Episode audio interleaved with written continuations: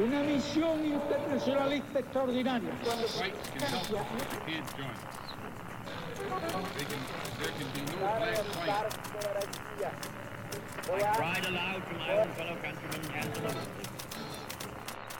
Sua rádio da história.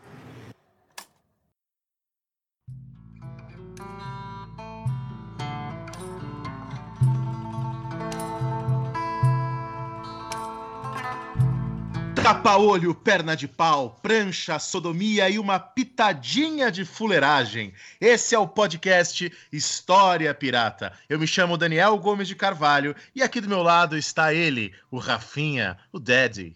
E aí, pirataria, tudo bom com vocês? Tudo certinho por aí? Como é que você tá, Dani? Tranquilo? Pô, tô bem, tô tranquilo. E eu, né, hoje eu, eu, fiz essa brincadeira chamando de pitadinha, em homenagem aqui ao nosso convidado de hoje, né? O nosso convidado é o Marco Sorrilha, ele é professor da Unesp, ele fez mestrado e doutorado na Unesp, fez um pós-doutorado lá na George Washington University, estudando o Thomas Jefferson, né, que a gente vai trabalhar no programa de hoje. E além de tudo isso, o, o, Marcos ele tem também um canal no YouTube, uma página no Instagram muito legal de história dos Estados Unidos. Vocês encontram lá como canal do Sorrilha. E ele tem um quadro divertidíssimo chamado Pitadinha Histórica! Exclamação, que é um quadro que ele fala de pequenas coisas, né, num, num formato mais rápido. E é exatamente isso que a gente gosta no Marcos, né? Ele tem toda a carreira acadêmica, clássica, mestrado, doutorado, concurso, etc.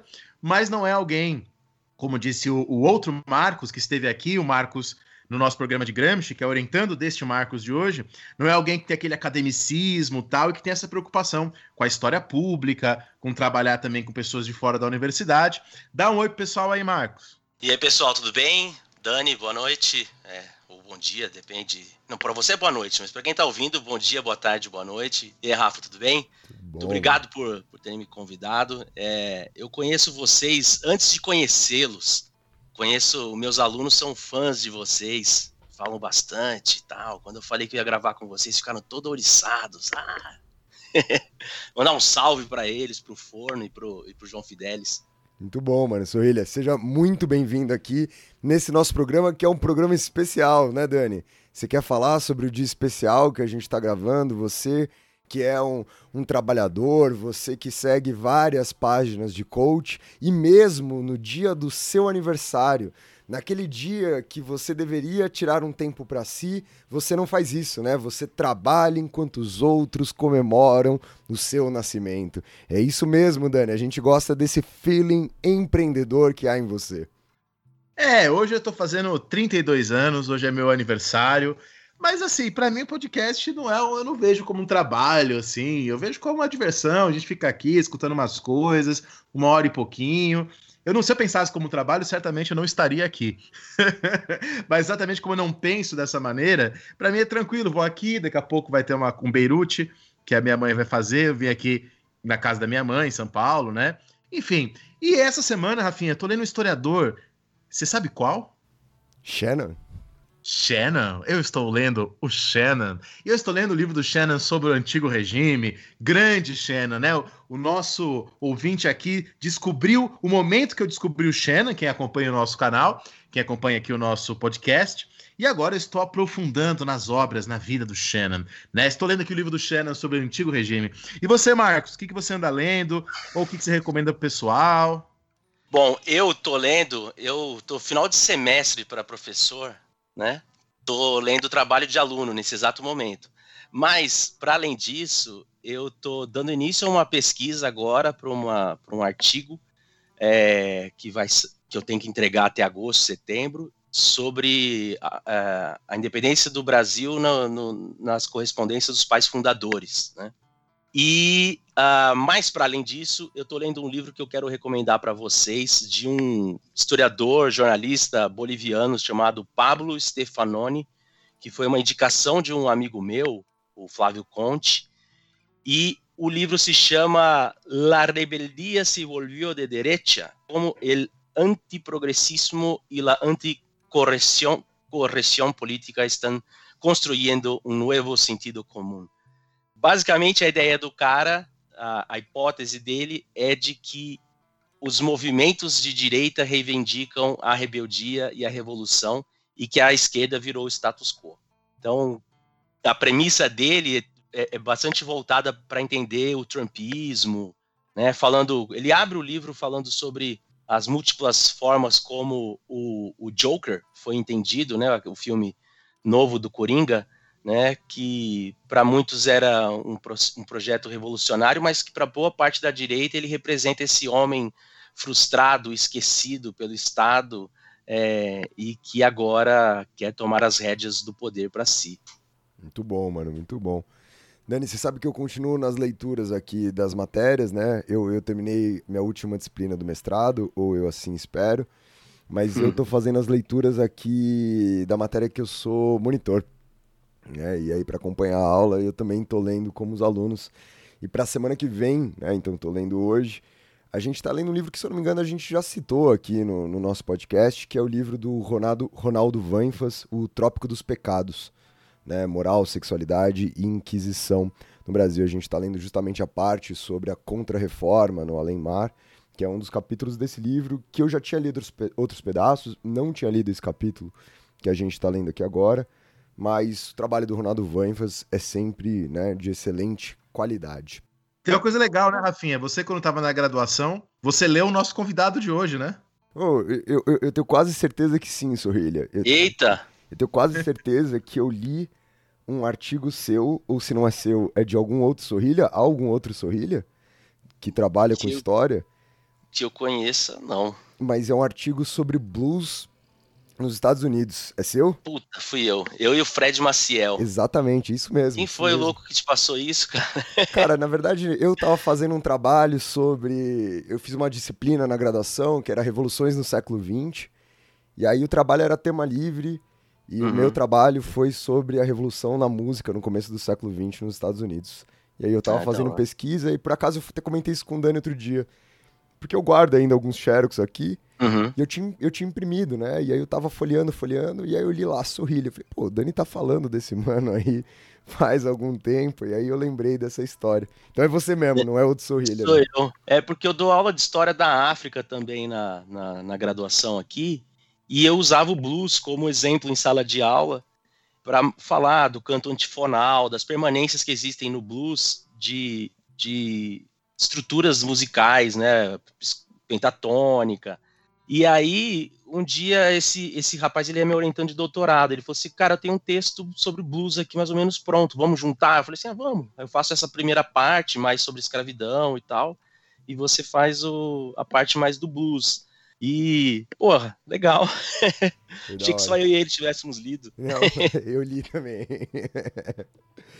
E, gente, e se vocês quiserem dar um presente de aniversário pro Dani, como é que vocês podem fazer? Vocês podem enviar o seu Pix, a sua doação, os seus parabéns, a sua coxinha e a sua coca, né, para o História Pirata, que eu prometo que a gente vai entregar todo esse dinheiro pro Dani. Mentira, a gente vai dividir como tudo acontece aqui dentro desse navio. Mas se você sentir essa vontade incontrolável de presentear esse apresentador maluco desse programa, você pode enviar o seu Pix para nossa chave, que é o e-mail aqui do História Pirata. O nosso e-mail é podcast.historiapirata.gmail.com podcast.historiapirata.gmail.com. Se você não conseguiu anotar, lembra sempre que está aqui na descrição do nosso episódio de hoje. Mas também não se esqueçam que a gente continua de pé com o nosso programa de assinaturas, que ele é extremamente importante, uma vez que a gente tem despesas fixas aqui com História Pirata, principalmente fazendo as belíssimas edições dos programas para vocês. E se você quiser fazer o nosso plano de assinaturas, é lá no PicPay. É só você ou digitar no seu navegador picpay.me barra História Pirata, tudo junto, ou então procurar pelo aplicativo do PicPay no seu celular e você procura lá História Pirata e você encontra todos os nossos planos de assinatura. Então, como vocês estão vendo, o nosso programa de hoje é sobre, sobre Thomas Jefferson e a Revolução nos Estados Unidos. E para isso, nosso programa está dividido em dois blocos. um pouco sobre a vida do Thomas Jefferson até a Revolução e depois, no segundo bloco do nosso programa, pensar a vida do Thomas Jefferson após a Revolução dos Estados Unidos. Então, bora para o programa de hoje, vamos para o primeiro bloco, vamos falar sobre Thomas Jefferson antes da Revolução.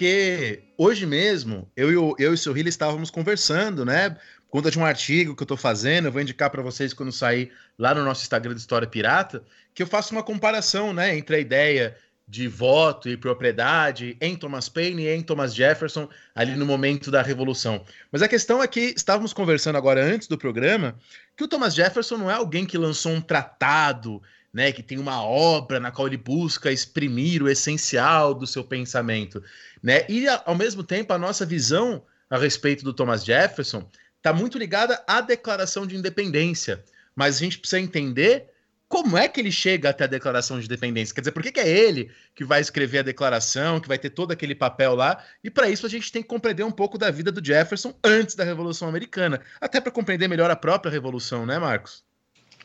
É, exatamente. E, e eu acho assim, né, como, como você mencionou agora, o Jefferson não é um cara que tem um grande tratado. Não existe um livro do Thomas Jefferson, né? Ele não, ele não parou para escrever uma obra.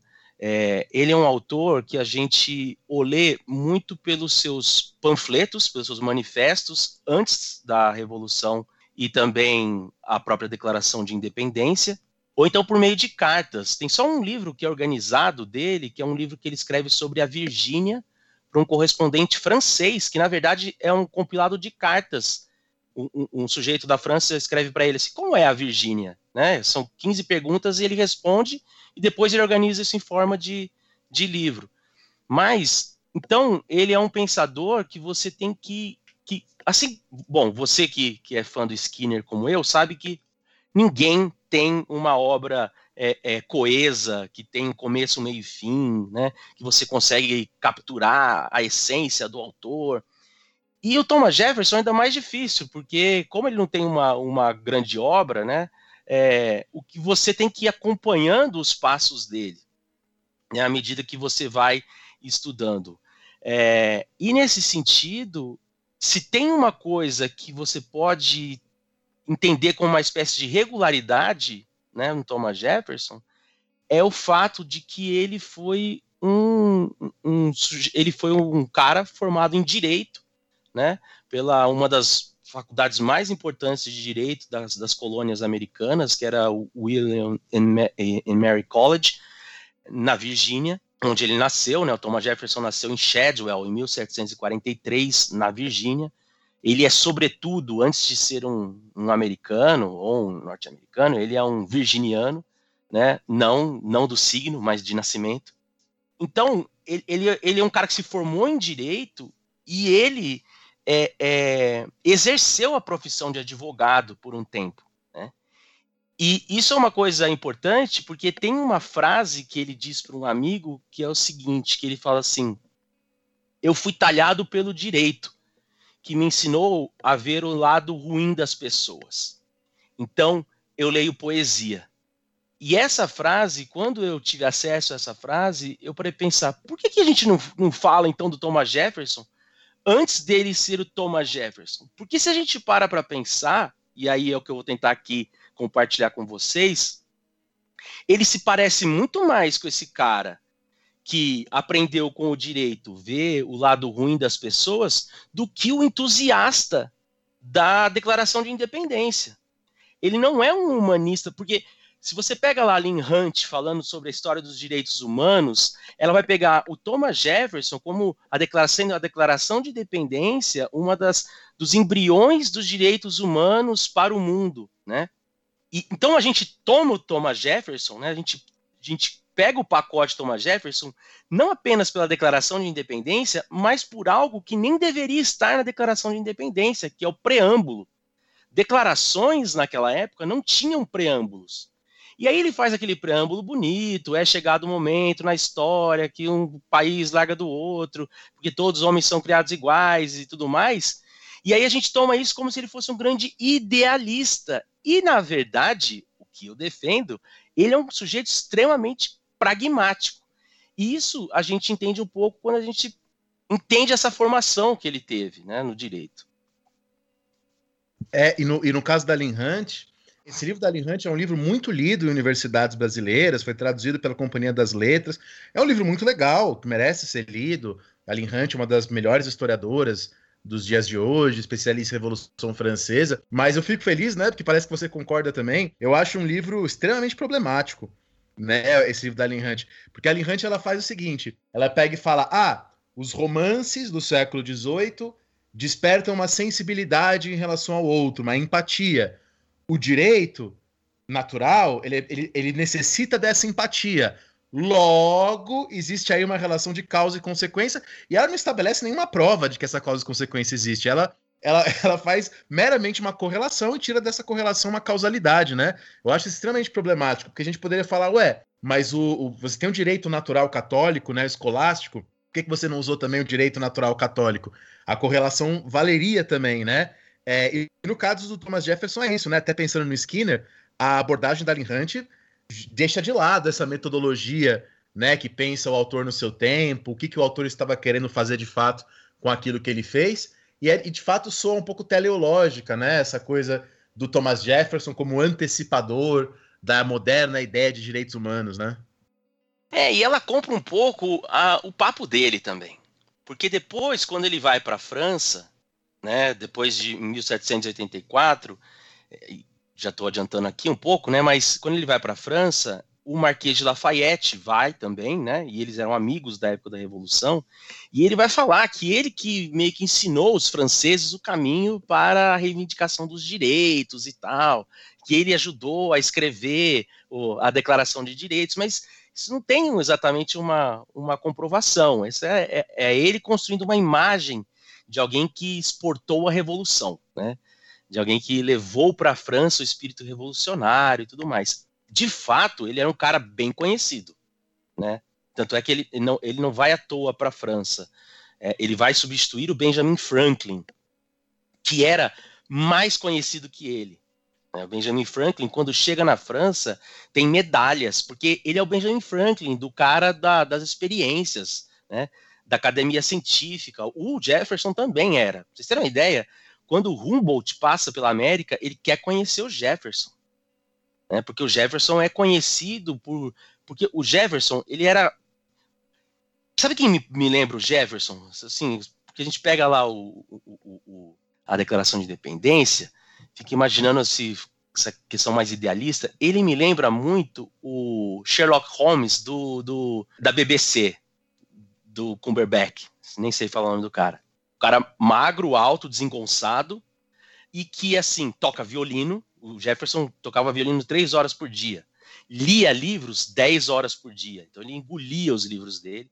Só que ele era um cara muito fissurado por, por conhecer coisas. Então, assim, você pega lá na época dele de faculdade, ele tinha um livro para anotações de direito de equidade, um livro para anotações de direito de common law, um livro para anotação botânica, que ele levou para o resto da vida. Então, ele plantava maconha nas terras dele, ele conhecia plantinhas e falava assim: ah, vou levar essa para minha terra é, ficava anotando se a chuva caía, se não caía. Boa parte do que a gente conhece do, dos primeiros anos da administração do, do Washington, principalmente de é, é, visitas de, de chefes de estados ou chefes indígenas que iam jantar, era ele anotando. Ele, ele, era, ele gostava de anotar como as palavras eram pronunciadas e tal. Então, ele era um cara assim, mega nerd, né? E aí ele tinha esse lance de, de fazer uh, as anotações dele e tudo mais. Mas ele era esse cara muito cerebral.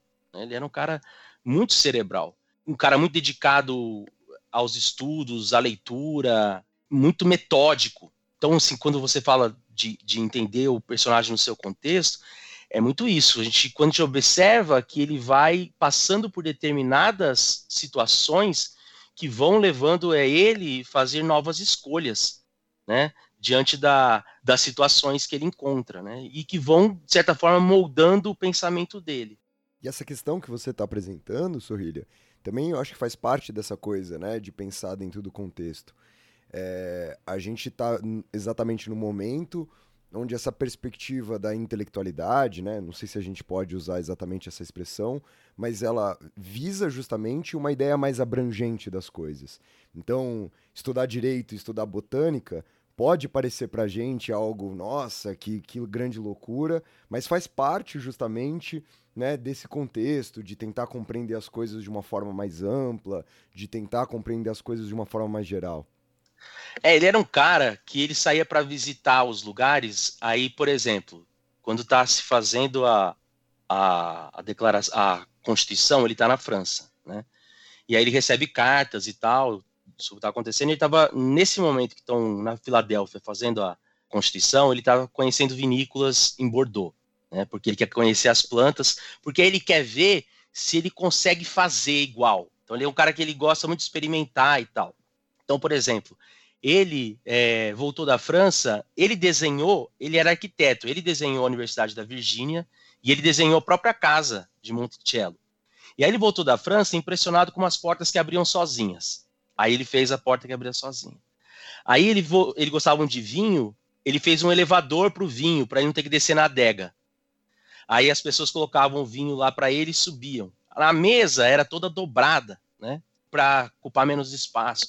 Então ele era um cara muito da experimentação e, e por conta disso ele foi, foi advogado, é, ele era da academia Academia de Ciências né, é, dos Estados Unidos, ele, ele tocava o violino dele, mas ele também era, era arquiteto, né, então o cara desenhava é, é casas, né, fazia projetos, sabia sabia tempo de, de colheita, então é, mexi, é, queria saber como que as línguas funcionavam, ficava anotando a diferença das línguas indígenas e tal. Então é isso mesmo, essa, essa noção. E, e isso fazia dele um cara extremamente arrogante. Ele achava assim que a única pessoa que pensava como ele, entendia as coisas como ele era o Benjamin Franklin. Né? Tanto é que quando ele vai escrever a, a, a Declaração de Independência, depois põe um monte de reparo na declaração dele, ele vai embora do Congresso Continental. E, tipo, como assim vocês vão mexer na minha declaração? Aí pegou, imprimiu a dele, mandou para uns amigos para falar, olha como a minha era melhor, tal, né? E a minha história preferida com Thomas, do Thomas Jefferson tem tudo a ver com isso, né? Que é o fato dele enfrentar e debater, mas ele debateu de jeito engraçado, aí você me corrige se eu estiver errado, Sorrilha, com aquele que é o grande naturalista do iluminismo, que é o Conde de Buffon, né? O Conde de Buffon ele escreve no século XVIII uma história natural, que era o nome que se dava para o que a gente chamou de biologia, e é uma grande obra, tem tudo. A, é, é o, o, grande livro de biologia do século XVIII, ou pelo menos um dos grandes, e lá o Buffon tem aquela visão de que a natureza na América é uma natureza atrasada tal, e Thomas Jefferson não apenas bate contra essa ideia do, do Buffon de que a natureza americana é inferior, mas ele envia um alce, né? Para mostrar. Vocês estão falando que a natureza aqui na América é inferior, então tome esse alce para você ver como a nossa natureza é grandiosa. É verdade essa história, Sorrilha? Se eu não me engano, eu li lá no livro do Bettencourt, no História do Racismo, se eu não estou me confundindo. Olha, cara, eu, eu confesso que exatamente se ele manda o alce pro cara, eu não sei, mas que ele tem uma visão positiva da natureza na América, ele tem.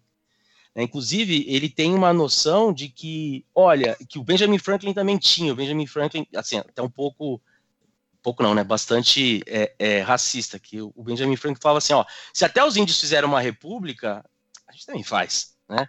Se até eles fizeram uma confederação, a gente também faz. Então, o pro Jefferson, ele falava assim: a natureza dos indígenas americanos é de se organizar em república, é de se organizar em confederações. Então, a natureza não é do Hobbes, a natureza é do Locke. Né? A natureza é dos. Não é do.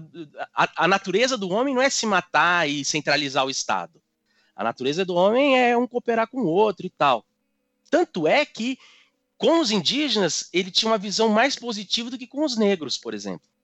Ele achava que os indígenas era uma questão de serem educados e com o tempo eles iriam aprender e tal. Já com os negros ele julgava que eram inferiores mesmo e que não tinha muita, não tinha muita saída.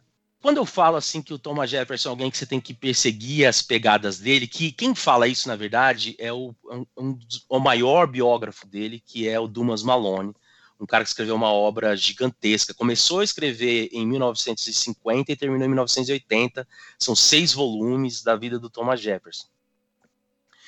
Porque quando a gente olha para a relação do Thomas Jefferson com a questão da escravidão e da abolição, e a gente pega esses primeiros anos que ele está formado em direito, ele tem uma perspectiva pró-abolição. Né? É, então, como eu falei, é, essa, essa formação dele em direito ela é fundamental para a gente entender a entrada dele na vida política, né? que a gente pode falar daqui a pouco. Mas ele porque ele vai fazer é, direito numa das faculdades mais prestigiosas, né, que fica na capital da, da Virgínia. Então ele tem acesso à casa dos burgueses, né, que era uma espécie de câmara é, da, da colônia da Virgínia, Williamsburg, se eu não me engano. É, e, e lá ele tinha acesso ao parlamento, então, digamos assim, né, da, da Virgínia, então ele pôde acompanhar ali, na época da sua formação, toda a discussão sobre a lei do selo, né, ele viu discursos do, do Patrick Henry, que era um puto orador, e ele falava: jamais eu vou ser como esse cara, tal. Ele tinha acesso ao gabinete do governador, por causa que o tio dele, por parte de mãe, era muito influente, foi inclusive indicado para fazer parte do primeiro Congresso Continental. Né? E depois vai ser governador da Virgínia.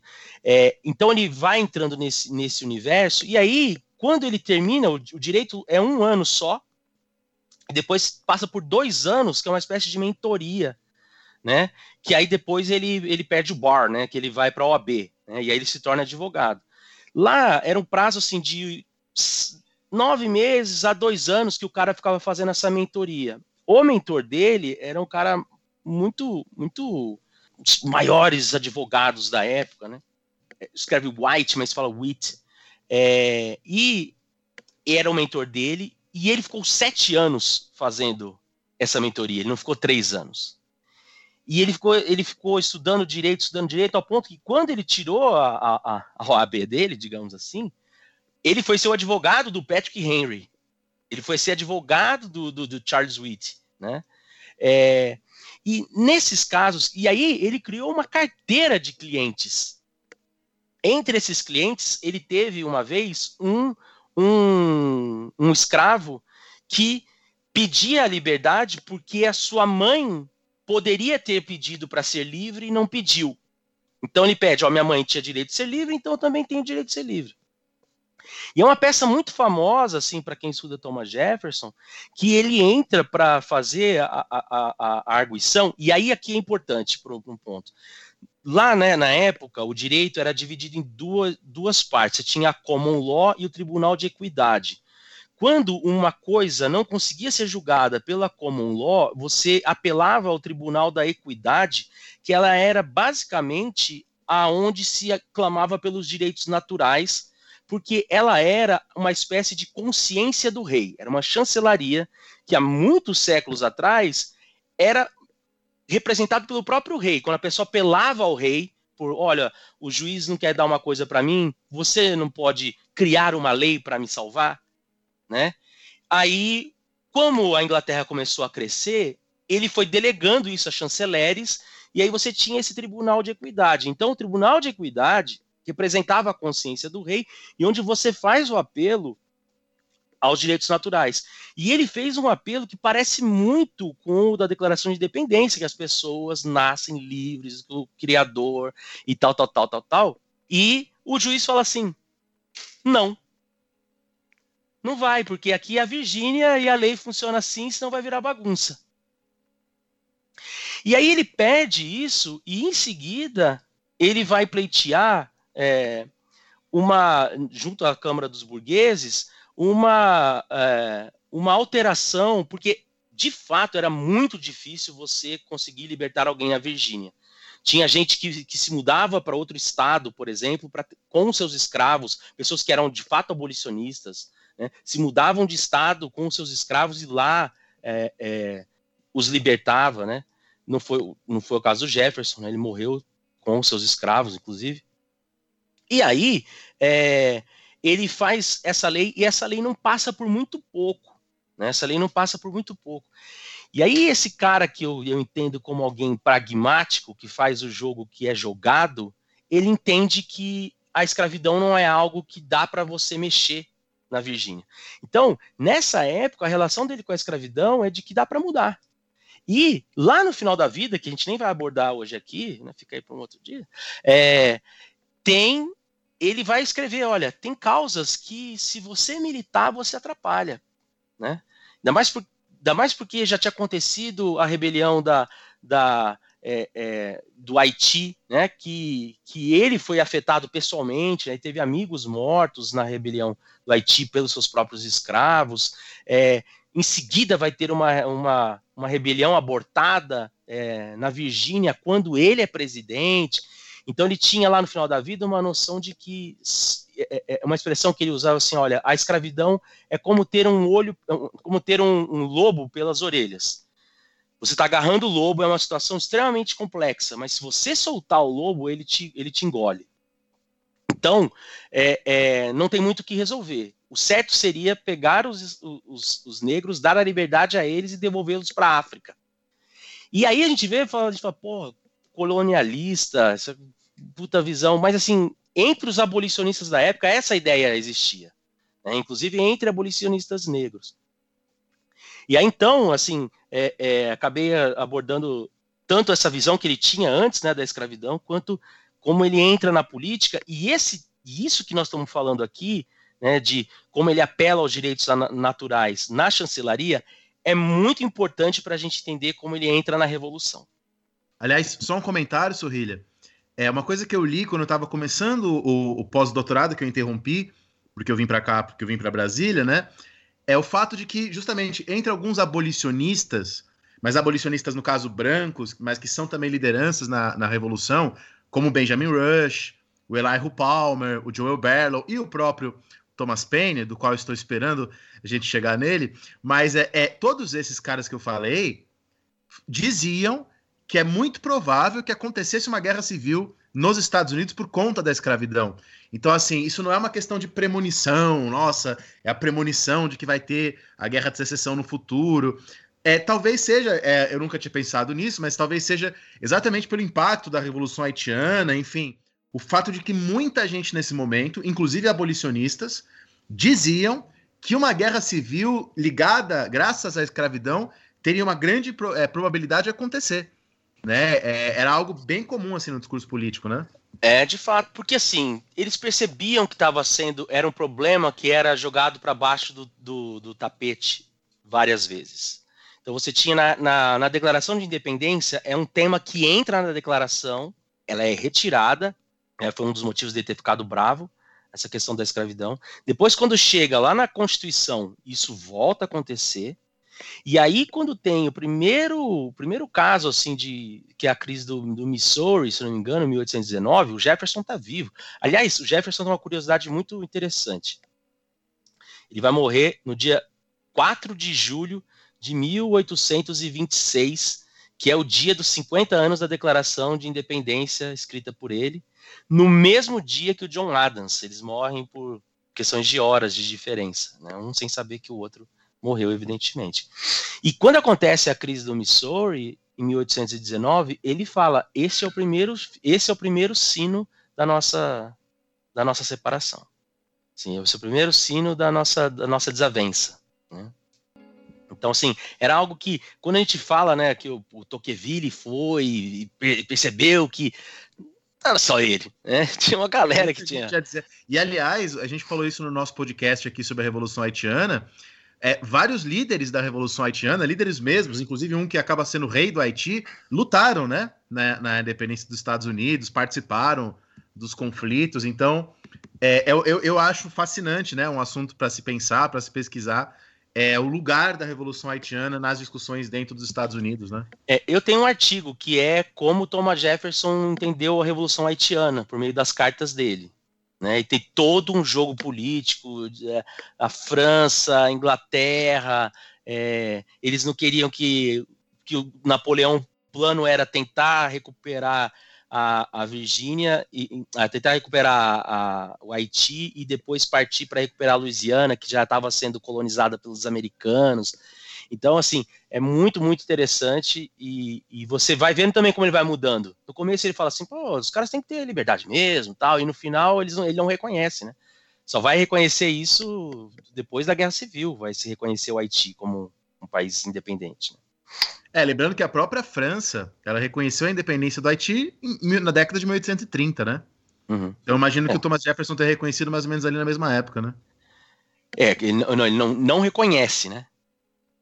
E aí só vai ser reconhecido em 1865, depois da, ah, da Guerra entendi. Civil.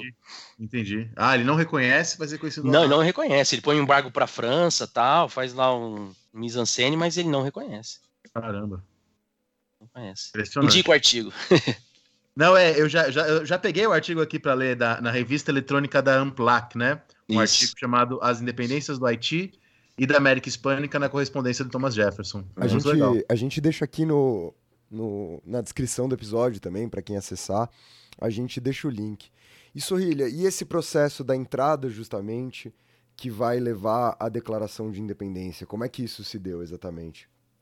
Então, é assim, é, teve o primeiro Congresso Continental, que vai se reunir em 1774, para ver a, a, questão que está acontecendo em Boston. Né? Então, assim, sem entrar muito em, em discussões sobre a, a, independência, mas depois da festa do chá e tal que e aí se reúne o primeiro Congresso Continental, não tem as 13 colônias, se não me engano a Geórgia não manda não manda gente.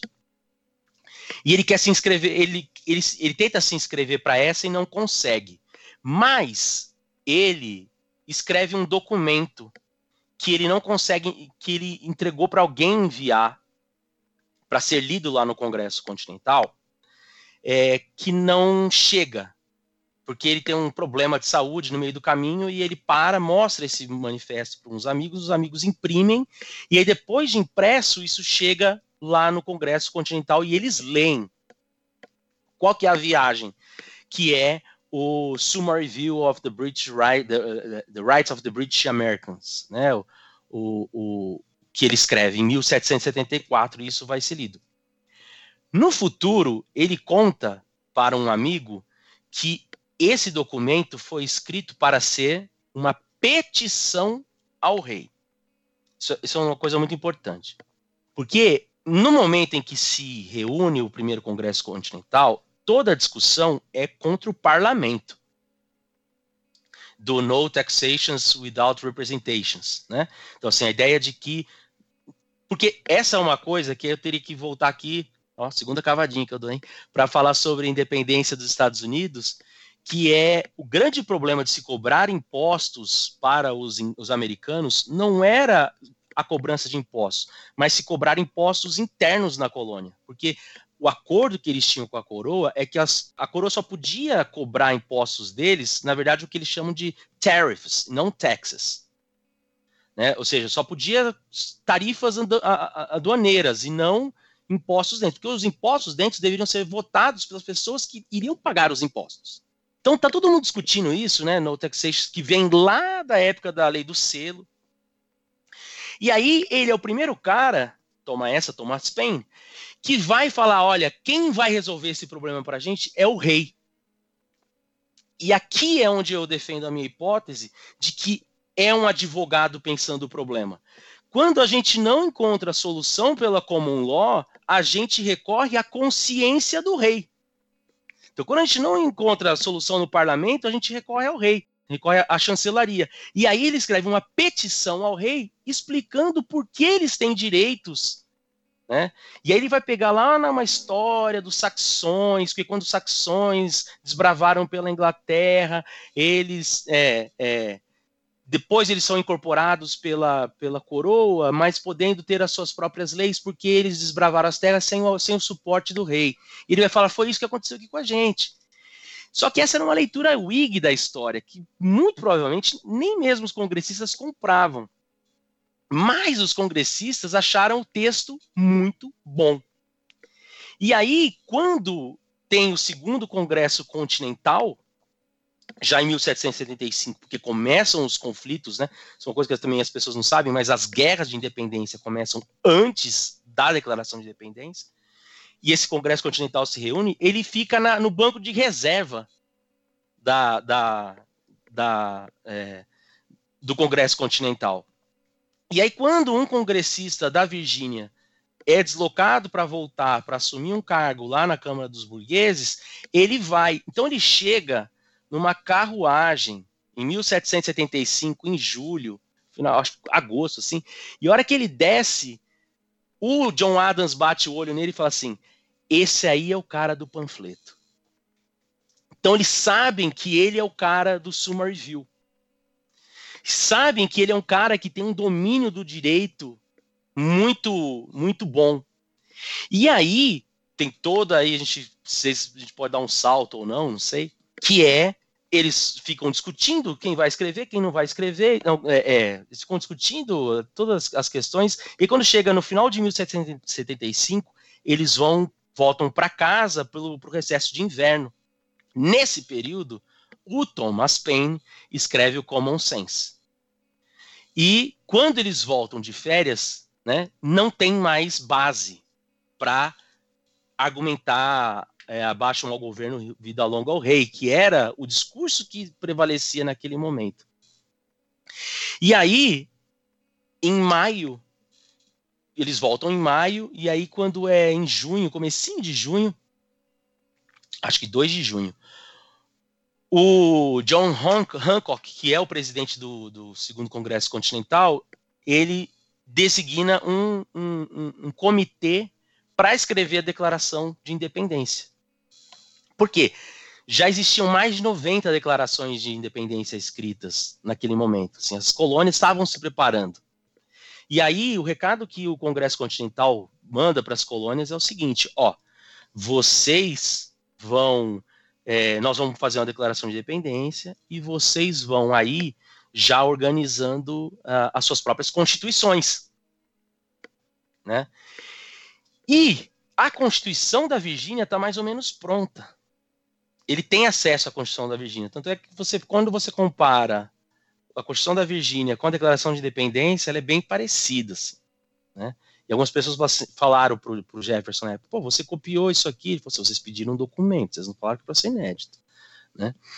E aí, quando montam esse comitê, chegam para o Benjamin Franklin, para o John Adams, o John Adams também é um cara que merece um, um cara, ele é o presidente esquecido na história, mas ele era um cara muito importante na época, porque ele era o cara que comprava as brigas. Ele era o cara que, que ia pro. Enfim, punha dedo na cara e saía gritando. Ele achava que esse trampo ia fazer dele inesquecível e tal. E, e mais dois sujeitos que ninguém lembra. É, e eu de cabeça aqui também não vou lembrar. Aí o Benjamin Franklin fala assim: ó, eu não vou escrever esse documento porque vocês vão querer corrigir e ninguém corrige o que eu escrevo. Aí fala assim, ó, escreve vocês dois e eu corrijo. Tanto é que tem uma frase, uma palavra que é muito que é do self-evident, né? É, que é o uh, certas verdades, né, que são self-evidentes, né, que são auto-evidentes, né? Que é o Benjamin Franklin que coloca. Você vai ficar mais bonito, pode colocar aí. É, Aí o Adams chega pro Jefferson e fala assim: escreve você. Eu vou lá, eu, eu, e eu defendo cada palavra que você escrever lá entre os outros congressistas. E o Jefferson pergunta assim, por que eu? E ele fala: dois motivos. Um, você é da Virgínia, que era a colônia mais rica. Então, assim, galera, se a gente for. A, a Virgínia vai para a guerra. Então, se a Virgínia vai para a guerra, vai ter dinheiro. Porque você é da Virgínia e porque você escreve dez vezes melhor do que eu. Depois ele confessa, o John Adams, que ele achou que ninguém ia lembrar do documento. Que as pessoas iam lembrar da defesa que ele fez do documento no dia 2 de julho, né, depois no dia 4 de julho, que é quando a, ela, enfim, ela é aprovada no dia 2, né? E aí, enfim, a sua redação final sai no dia 4.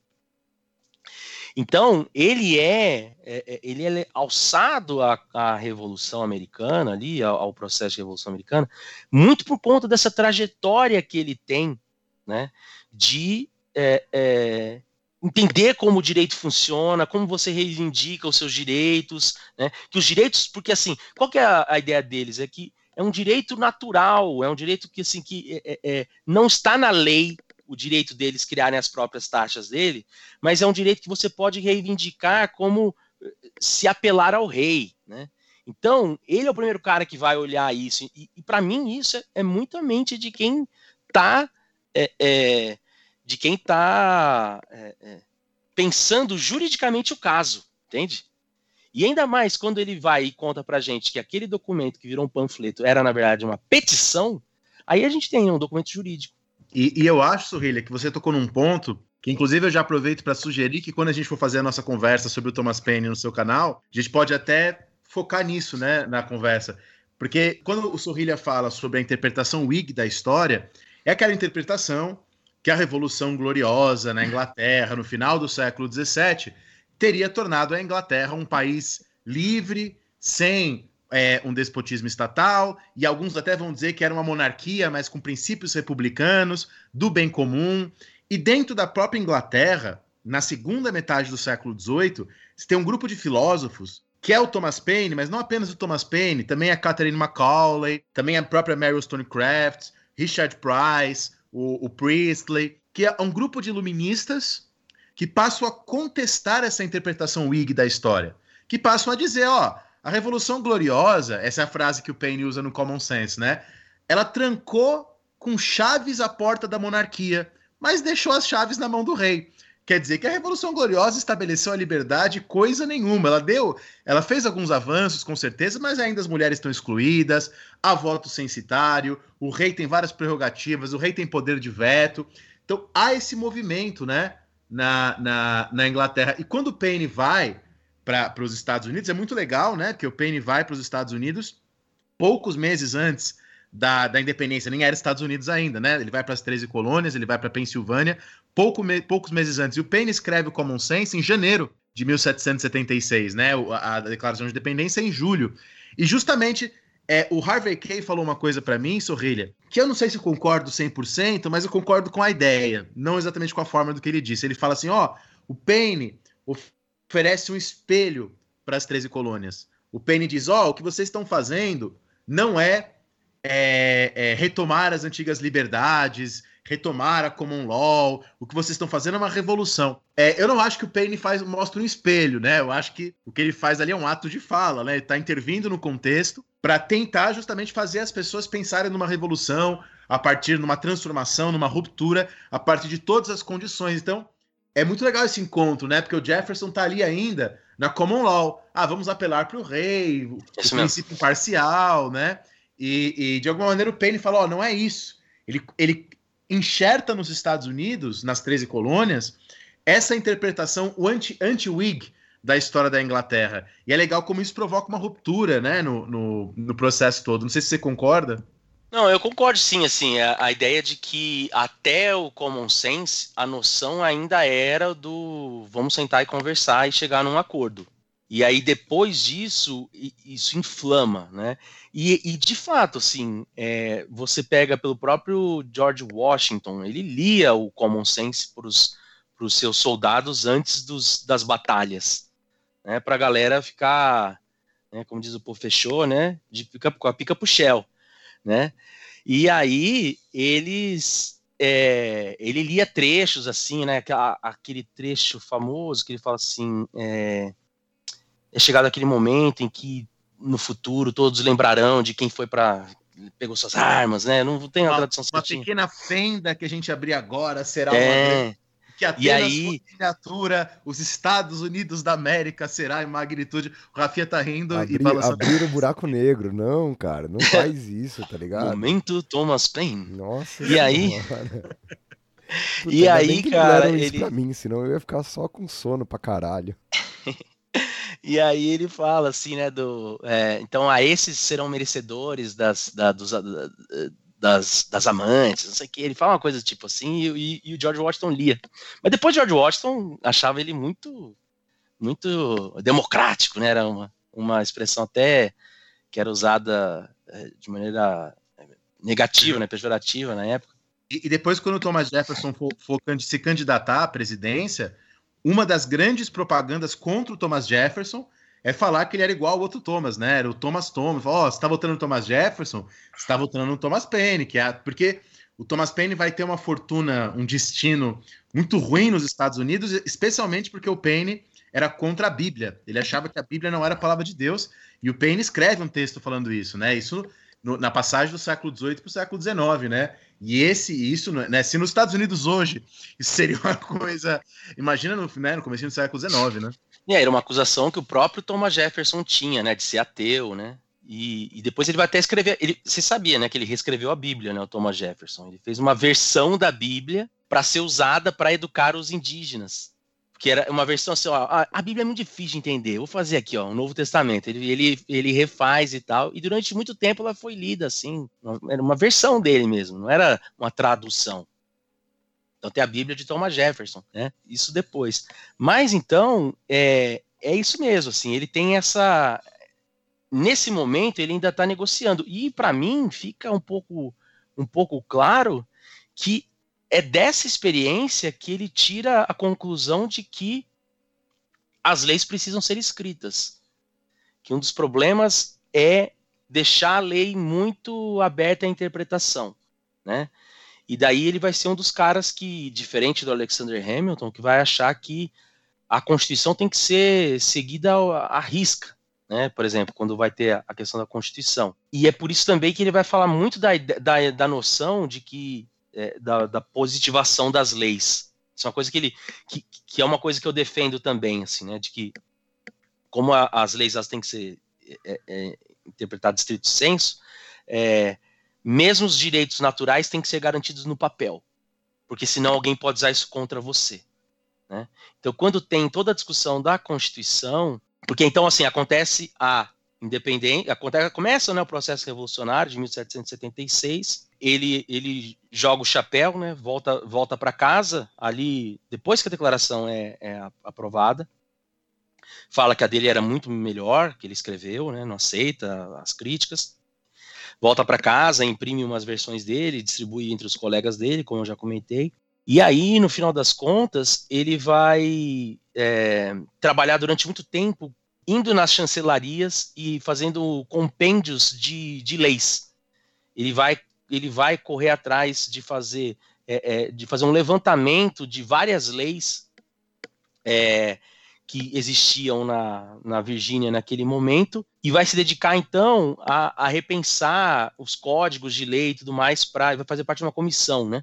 para refazer os códigos de lei da Virgínia, agora que ela era independente, e assume como, como, governador. E é uma experiência fracassada dele como governador, no meio da independência, assim, dá super errado. E quando a mulher dele morre, ele é nomeado para substituir o, o, Benjamin Franklin na França. E ele vai para lá em 1784. E aí, então, quando está todo o processo de discussão da, da Constituição, ele está na França.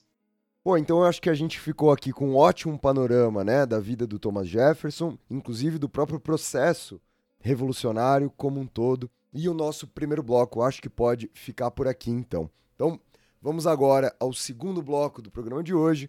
Vamos falar agora um pouco sobre esse momento pós-revolucionário.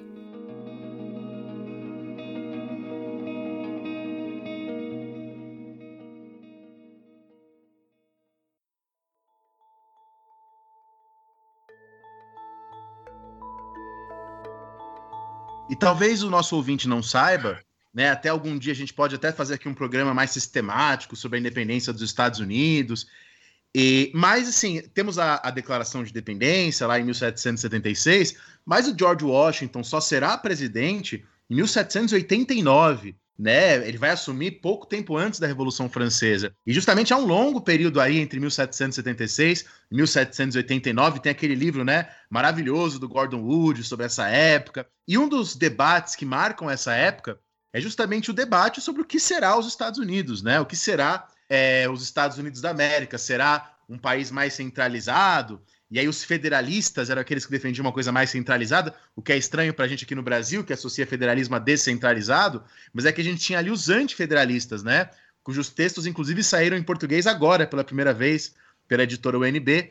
E os antifederalistas defendendo um modelo ali de um governo central com pouquíssimos poderes, né? E justamente é, é, isso é uma dúvida que eu tenho, uma coisa que eu realmente não sei, Sorrilha, que é como é que o Thomas Jefferson se posiciona aí nesse momento. Que ele vai para a França, ele é governador, mas ele não se posiciona. Ele fica do lado do, do Jay, do Hamilton, do Madison, dos federalistas ou dos antifederalistas. Como é que funciona isso? Então, aqui é onde a gente vê como. Então, assim, Gustavo estava falando do Thomas Paine, né? A diferença entre os Thomas é que um joga o jogo e o outro quer reverter a regra do jogo. Então, Thomas Jefferson é um cara muito pragmático. Ele fica putinho, que não aprovou o discurso dele e tal, ele vai embora, né? Mas ele já começa a se engajar em outras questões e tal. E aí, quando ele sai dos Estados Unidos, e vai para a França, os Estados Unidos eram uma confederação. E existia uma espécie de constituição, né, que era os artigos, é, os artigos da União Perpétua dos Estados é, da Confederação Americana, que vai ser formalizada em 1781. Então, quando ele viaja, é uma confederação os Estados Unidos, ela funciona como uma confederação. O que, que é essa confederação? São 13 estados né, que é fundado no meio da guerra ainda. Né? A Batalha de Yorktown, que vai meio que selar o fim da guerra, só vai ser em 1782, e o reconhecimento do fim da guerra só em 1784. Né? Essa confederação, ela, ela, ela, ela, meio que formaliza o, o, Congresso Continental e transforma esse Congresso Continental em instância superior, onde se delibera sobre os assuntos que vão é, é, é, dizer respeito a cada uma dessas, desses novos estados. Então, cada estado é autônomo e soberano, porém, assuntos que dizem respeito a todos eles, como, por exemplo, tratados internacionais, impressão de moeda, coisas do tipo, não podia taxar, né? só, só tarifas, né? um problema que eles estavam resolvendo, né? é, eles organizam essa confederação, que ela é bem frouxa. E qual é a premissa dela? Então, cada um vai gerir o seu próprio estado e tudo mais. Isso vai, vai é, gerar os seus. Só vai ter essas leis, né, que vão falar. E para você aprovar uma lei, você precisa de 9 de 13 votos. Então era muito difícil passar alguma coisa. De nove estados votando, é, de 13, né, para passar uma lei. E aí ele vai. Quando é 1786, essa é uma passagem muito legal. Ele tá lá na França. E aí começa no finalzinho de 1786 uma rebelião em Massachusetts, que é chamada da rebelião é, Chase Rebellion, de Daniel Chase. E aí tá rolando essa rebelião, né, lá em Massachusetts, justamente por questão de impostos, de juros e tarifas, e tarifas não, mas de impostos.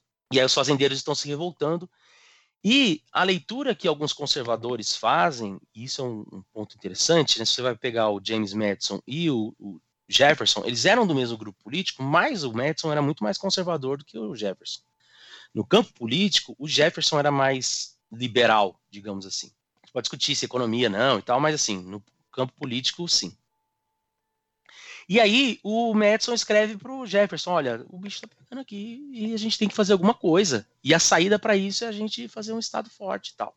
Que assim, para aquela época, o federalismo é, é, é, é, um Estado forte. Mas mesmo hoje, quando a gente olha para o modelo nosso federalista e para os americanos, o dele é muito mais descentralizado do que o nosso. Bom, e aí o Jefferson está lá e ele escreve uma carta para a para a esposa do John Adams, que tinha virado diplomata, ministro é, dos Estados Unidos na Inglaterra. Então ele morava lá com a esposa de, dele, que é a Abigail Adams, que era a conselheira dele, e era alguém que de fato o Jefferson ele tem uma fama na adolescência de ser talarico, mas nesse caso não. É, ele ele escreve para ela porque ele conversava de igual para igual com ela, tal. E ele fala assim: fiquei sabendo que o seu povo, porque ele se entendia como virginiano. Quando ele fala o meu país é a Virgínia. Então ele fala assim, eu fiquei sabendo que o povo lá do seu país, né, tá fazendo uma revoluçãozinha. Mas você sabe que revolução é bom. É como uma nuvem cinza que cruza a atmosfera trazendo novos ventos. É bom para renovar os ares, para que as pessoas não percam o, é, o espírito da revolução. E aí ela responde para ele: Você fala porque não é com você.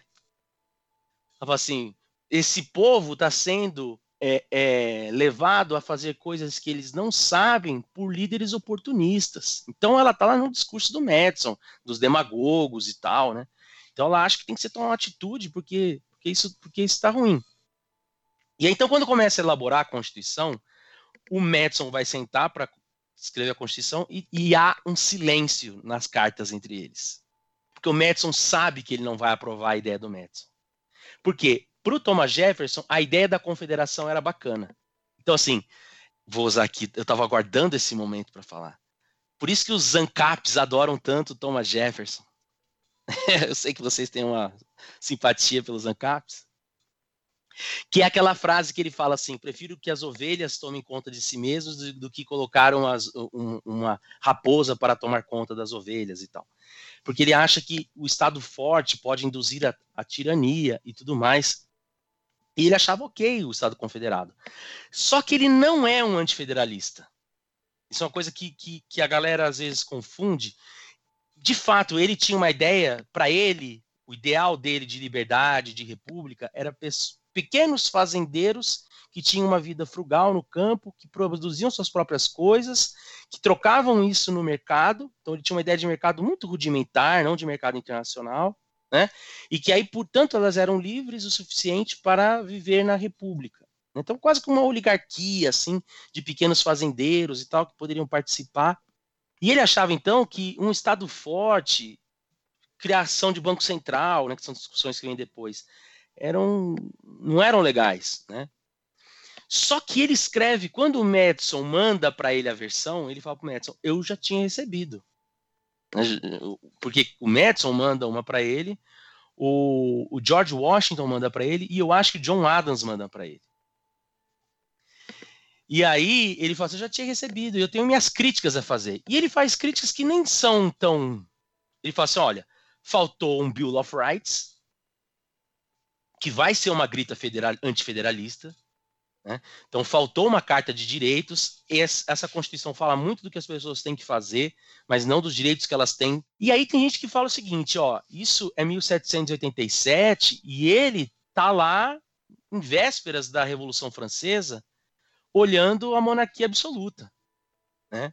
Que a gente sabe que não era tão absoluta assim, mas assim, olhando os reis e, e, todo o caldo de cultura das discussões que existiam lá, e ele tinha medo que isso acontecesse, né? Até porque tinha autores, como o próprio Alexander Hamilton, que defendia que o presidente tinha que ser eleito e só sair depois que morresse, aí um novo era eleito. Né, que o Senado tinha que ser eleito até e só saísse depois que morresse. Ele queria que fosse uma Câmara Baixa, Câmara Alta dos ingleses, e uma monarquia, mas sem monarquia. E aí, isso no Jefferson, nesse né, momento que ele está vivendo ali, de revolução e tal, não sei o quê, para ele é, é, era preciso criar instrumentos para que os reis, para que os, os, os, chefes de Estado não se tornassem tiranos. Só que, e aí então ele fala assim: olha, é preciso um Bill of Rights, porque ela vai ser um instrumento pelo qual o povo se, se defende, e é preciso impor termos. O presidente vai ser eleito a cada quatro anos, mas por dois mandatos só, ou um mandato só. Ele defendia sete anos, um mandato só. Né? E aí os caras não aprovam isso que ele fala, mas aprovam a ideia do Bill of Rights, que vai aparecer lá nos antifederalistas. Os antifederalistas fazem um acordo, olha, a gente só fecha, a gente só aprova o, a Constituição se o Bill of Rights for aprovado depois que é o Patrick Henry, por exemplo. Né? Então, por isso se associa muito o Jefferson, porque ao final das correspondências, ele fala assim: Mas eu tô contigo. O que você fizer, você tem meu apoio. Ele fala pro Madison. E aí ele fala pro Madison então, assim: ó, eu não concordo, vou dar dois palpites porque eu não concordo. Um é que o, rei, o, o, o presidente tem que ter termos, e o outro é que tem que ter um Bill of Rights. Se você acertar isso aí, eu tô contigo. E aí o, Madison escreve para ele, ó, vai ter o Bill of Rights. Nós vamos fazer o Bill of Rights. Aí ele fala, ah, então, então, então tô dentro. Mas ele, aí ele fala que, por quê? E aí, uma das emendas que ele mais gostava no Bill of Rights era justamente a nona emenda, que é aquela emenda que fala assim: mesmo os direitos que não foram contemplados pelo Bill of Rights podem depois ser reivindicados em formato de novas emendas, que é onde ele fala, que é onde eu volto, né, do, olha, gente, é, e se a gente não colocar todas as leis aqui, como é que o cidadão vai poder, né, com essa representação estrito senso que ele tem, que ele tem da lei? Então, de fato, ele tem uma visão assim é, de um governo pequeno, que não, que não tem um banco central, que não tem uma dívida pública única, que ele vai falar, ah, isso é, é, é você obrigar, é você vai obrigar os, é, é, as gerações futuras a pagarem pela dívida das gerações passadas. Mas no jogo político, ele fecha com o Madison. E depois, quando ele vai ser presidente, ele vai ser um dos Estado grande, ele vai comprar a Louisiana, ele vai fazer embargo à França. Né? O, governo, o governo dele, ao contrário do que ele defendia, era um, foi um governo bastante forte, um governo assim, digno de época de crise, né? das guerras napoleônicas, dos conflitos Inglaterra França tal. É, é um governo é, é, que se impõe, fala, olha, não vamos entrar em guerra aqui, porque a gente vai pagar nossos débitos, vamos aproveitar que o, que o Napoleão está em guerra com a, com a Inglaterra, vai precisar de vai precisar de de dinheiro, ele vai vender a Louisiana para a gente e a, a Flórida vai sobrar no nosso colo. E isso acontece. Ô Sorrilha, deixa eu até aproveitar e te fazer uma pergunta. Fugi um segundinho do Thomas Jefferson, mas é uma dúvida que eu tive esses dias e ela tá. Qual é o meu autor, qual é o meu autor ANCAP preferido? Não, não, não é essa, não é essa. porque eu, eu acho que não existem, né? Então não, não, não perguntaria sobre quem não existe. É, mas que é está dentro dessa discussão sobre os antifederalistas. O 4 de julho sempre foi o símbolo da independência? Ou ele se torna pós, né, pós-constituição, ou ele se torna pós da vitória dos federalistas? Porque você ainda falou agora, né? Você estava falando que o Jefferson chega a se referir à Virgínia como o meu país. Mesmo assim, o 4 de julho é tido como um símbolo da independência. É, você encontra inclusive o John Adams falando: nós vamos soltar fogos todo 4 de julho é, é tido como dia da independência, sim, e, e, você e essa noção ah, de soltar fogos e tal, porque assim, os Estados Unidos ele tem uma tara pelos pais fundadores. É, os pais fundadores eles, eles ocupam um papel muito especial para o pensamento político americano até os dias de hoje. Então, assim, toda, como se eles tivessem criado todas as tradições, né? E entre os pais fundadores, o George Washington é o, o, o, o, o exemplo, né? E o Thomas Jefferson é a mente. O primeiro biógrafo do Thomas Jefferson ele usa uma expressão que é assim: é, Jefferson, é a, é, Jefferson é a mente por trás da América. Se Jefferson estava errado, a América errou. Se Jefferson estava certo, a América acertou. E isso vai ser retomado constantemente. Né? Tem até um, um livro que chama, é, é do Merrill Peterson, que é o The Jefferson Image in the American Mind, né, de como o Jefferson é tido, que é essa noção. E aí tem um outro livro, que é o que eu mais gosto, é uma biografia mesmo do Jefferson, chamado é, American Sphinx, que é a ideia de que o Jefferson é uma espécie de, de esfinge, né? Decifra-me ou eu te devoro. E, e, é muito louco, né? Que ele fala assim: olha, se o, se o se a América fosse um corpo, né? Ela seria o corpo, um corpo morto indo para a autópsia, ela seria o corpo do Jefferson. E na hora que fossem começar a autópsia, diriam: esse corpo está vivo. É porque ele representa a ambiguidade, da, defender a liberdade, mas manter a escravidão. Ele representa essa ambiguidade do defender o Estado fraco, mas comprar a Louisiana. Né? Então, é, sim, voltando devaguei aqui, mas sim, o 4 de julho já está presente ali como a data a ser comemorada, inclusive com o foguetório. É, isso é muito louco, né, cara? Pensar que o... havia uma fragilidade ainda muito grande, né, dessa, dessa unidade, que a gente sabe uhum. que ela vai ser ameaçada ainda de uma forma muito mais intensa no século XIX. E eu sempre uhum. acho isso muito louco, né? Como se compra por todas as, todas as antigas colônias essa, essa questão. Então, e é justamente a certeza dessa, dessa, dessa instabilidade, dessa fragilidade, um, e de que eles estavam, e talvez o Thomas Paine tenha uma contribuição com isso, fazendo um experimento americano é, novo, né, que vai gerar o excepcionalismo americano, é de que você tinha sempre que negociar para que essa experiência não fosse fadada ao fracasso. Então, ah, mas a escravidão, se vocês tirarem a escravidão, a Carolina do Sul vai sair. Não, então deixa a escravidão, né? Então, todas essas discussões que tem e tal, é, é, são muito visando a unidade, e a unidade vai ser usada como peça de barganha por essas, essas colônias sulistas, por exemplo, ao longo de todo o século XIX, inclusive para colonizar o Estado. Né, para conseguirem ter, tendo cargos federais de juízes que vão votar a favor deles e tal. Né, mas assim, eles têm essa noção de que é um experimento americano, de que ali é algo extremamente novo que eles estão fazendo. E aí, de novo no Jefferson, o Jefferson tinha tanta noção disso que ele pagava artistas para desenhar quadros dos, dos pais fundadores. Então, e se você entra na casa dele, eu já tive essa oportunidade, você vai encontrar busto do Alexander Hamilton, você vai encontrar é, imagem do George Washington, você vai encontrar imagem do, do, do é, John Adams, é, imagens dele, né, pinturas dele. Então, assim, ele tinha tanta noção de que eles tinham entrado para a história que ele vai escrever, o, ele faz o desenho do túmulo dele. Ó, meu túmulo tem que ser assim e tem que estar tá escrito o cara que escreveu a Declaração de Independência, fez, fundou a Universidade da Virgínia e escreveu a, a, a Lei de Direitos é, Religiosos da Virgínia. Que esse é um outro ponto interessante para minha para minha hipótese central aí dele ser um, uma espécie de proto-jus positivista, que depois eu posso comentar. Que aí ele tem essa noção de que ele, de que ele entrou para a história. E aí, ele tá velhote, ele escreve pro James Adams assim, pro, pro James Madison, cuide bem da minha morte. Né? Cuide, cuide da minha imagem depois que eu, depois que eu me for, né? meu, meu, meu pupilo, né? Obi-Wan, né? E, e, Marcos, e o George Washington a mesma coisa, né?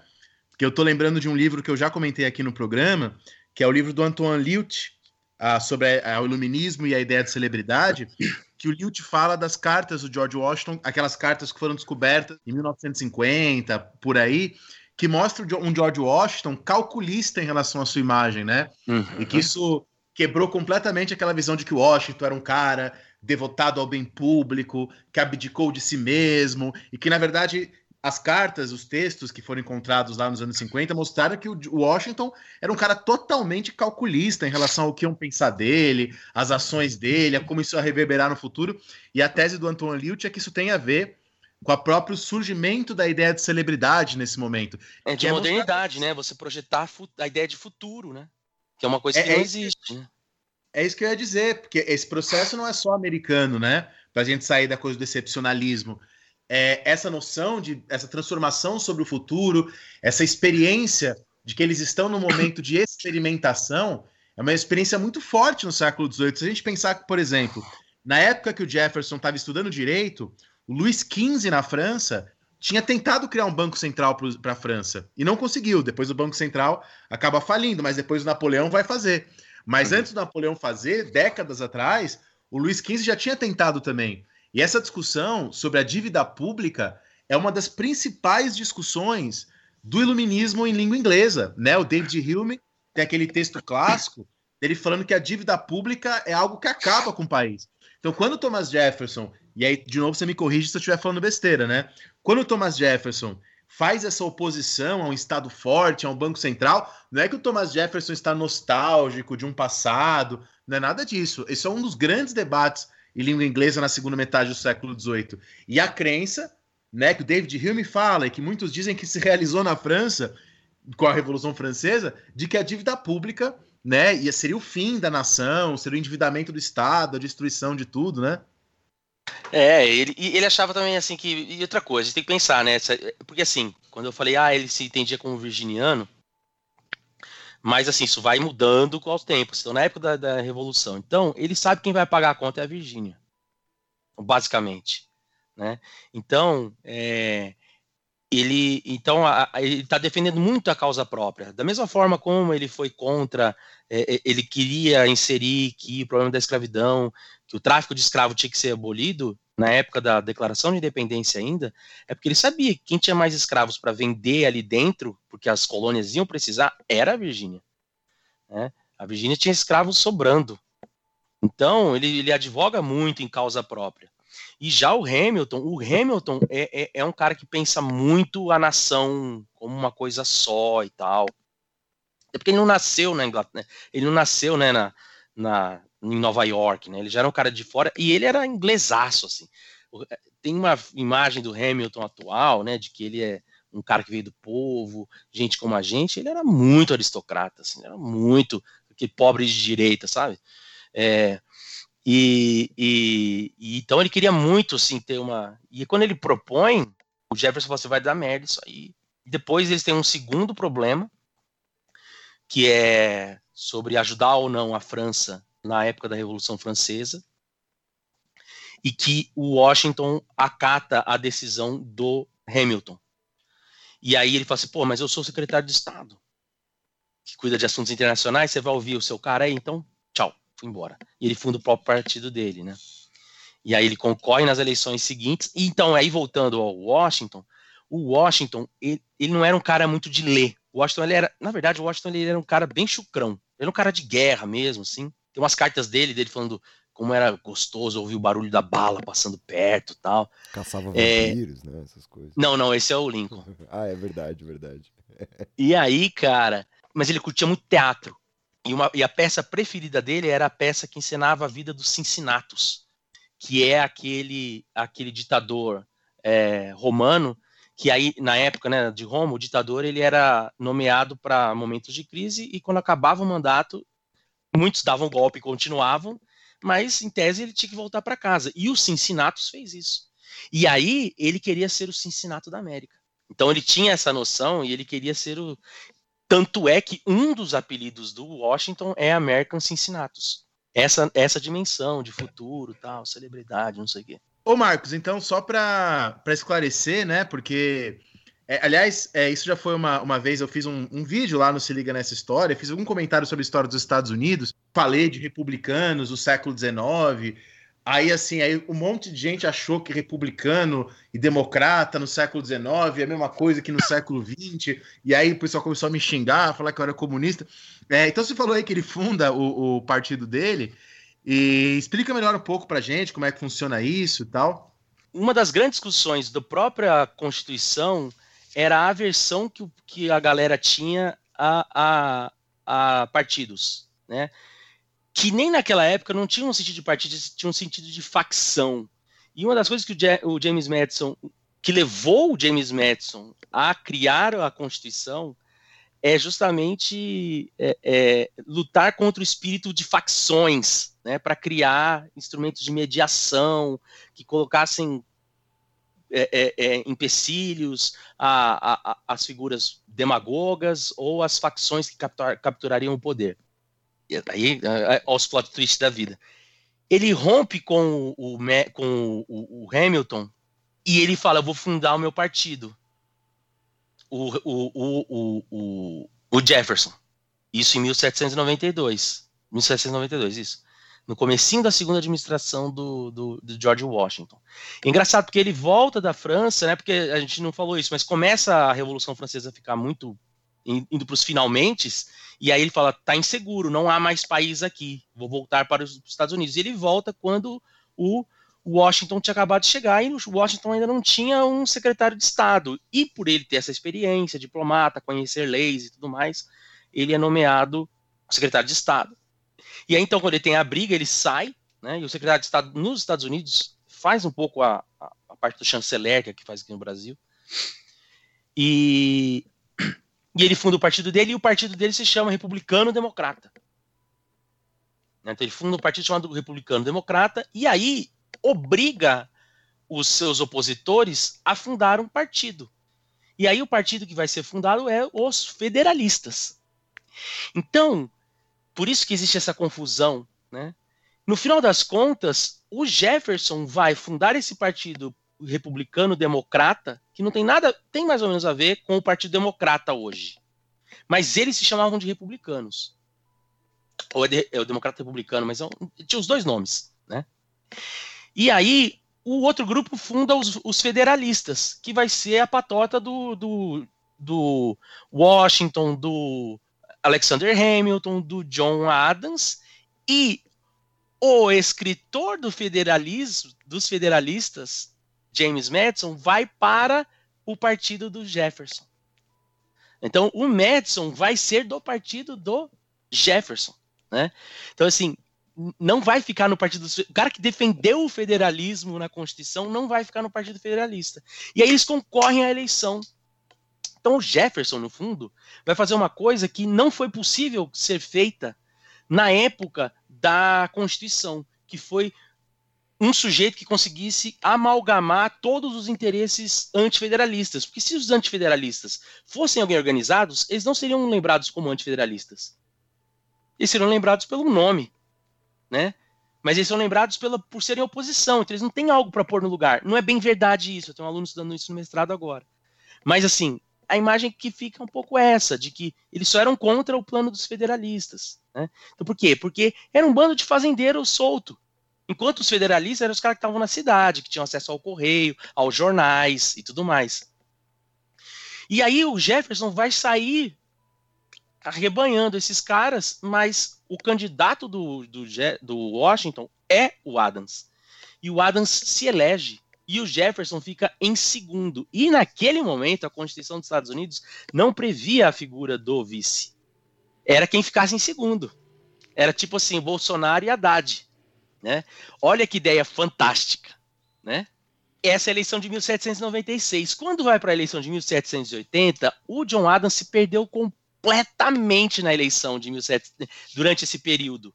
Ele entra numa guerra com a França, mas sem declarar guerra. Ele ele, ele põe censura à imprensa, e aí o, o Jefferson fala, ah, tá vendo? Põe censura à imprensa, não sei o quê, a liberdade de expressão, primeira emenda, papapá. E aí, qual é a ideia genial que os caras têm em 1800? Que é o seguinte: vamos lançar dois candidatos pelo mesmo partido. Porque aí o povo vai votar no primeiro e no segundo, porque as pessoas votavam em mais de um candidato. Então, as pessoas vão votar no primeiro de um, no primeiro do outro, e aí primeiro colocado vai ser o de um partido e o segundo colocado vai ser o do mesmo partido. O que acontece na eleição de 1800?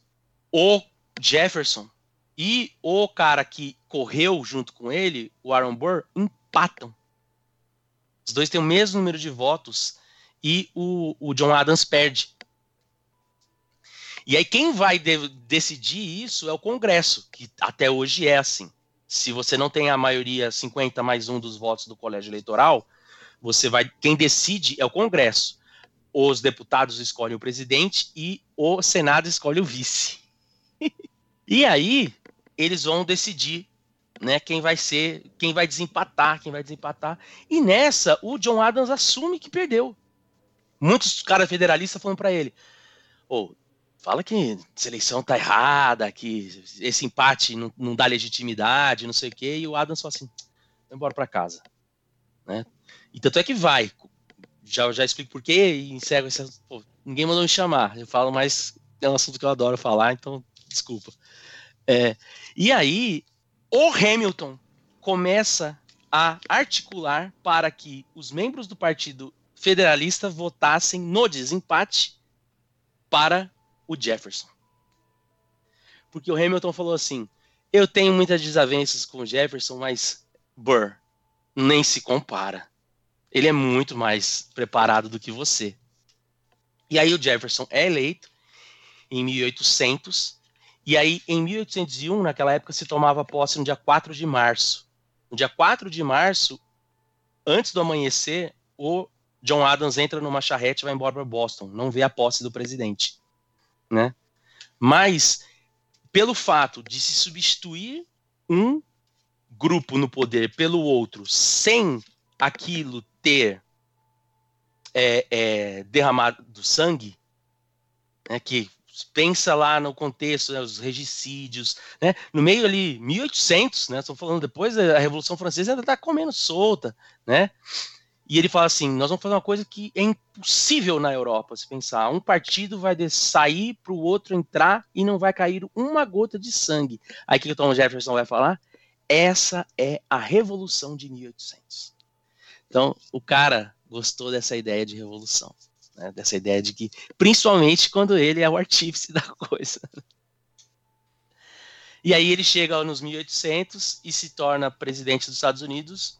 E aí um dia eu volto para contar como foi a presidência dele e as, os outros 26 anos da vida dele até ele falecer no dia 4 de julho de 1826.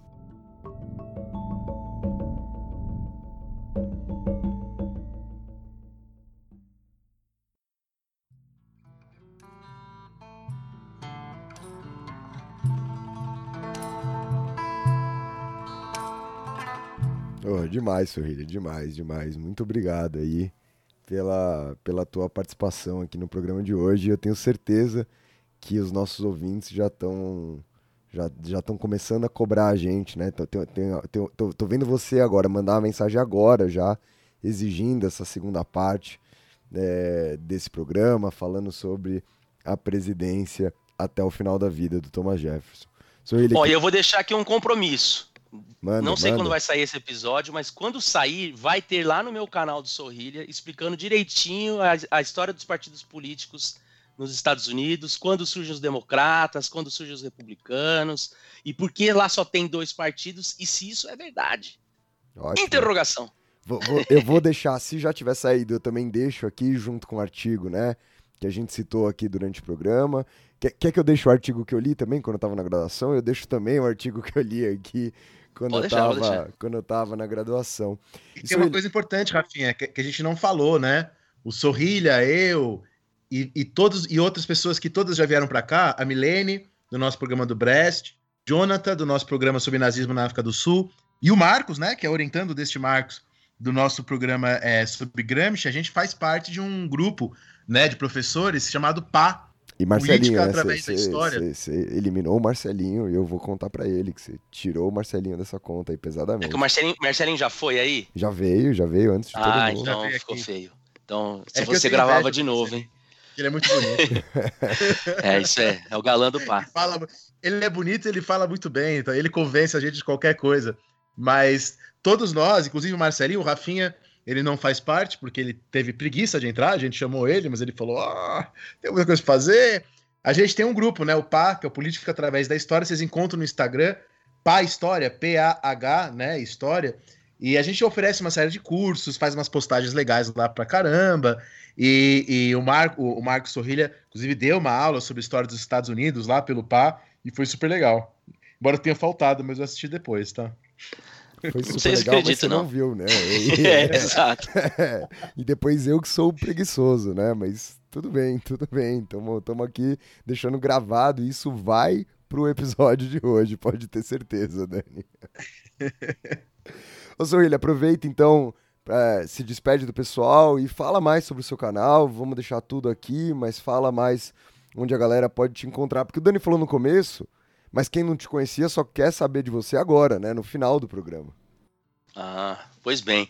Bom, então eu já vou aproveitar para agradecer o convite de vocês e que é, sempre que precisarem eu tô, tô à disposição.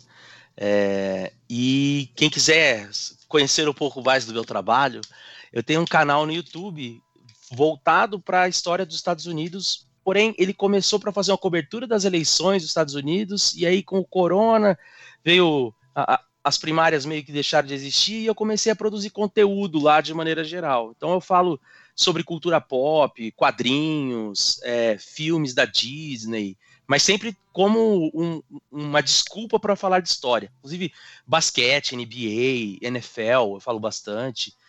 Tem duas semanas que eu tô sumido lá, mas é porque eu sou um professor em fim de semestre. Então eu tinha que escolher entre é, quem, quem paga meu salário ou, o YouTube.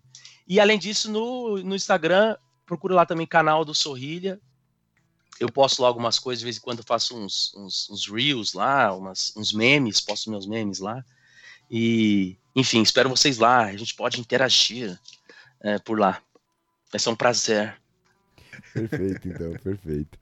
Muito obrigado por vocês que escutaram a gente até aqui. Não esqueçam de seguir a gente lá no nosso Instagram, arroba História Pirata. E não esqueçam também de comentar na postagem de hoje que está saindo esse programa. O que vocês acharam, de continuar um pouco da conversa com a gente por lá. É isso, minha gente. Valeu para todo mundo. Tamo junto e até o próximo programa. Falou, pirataria!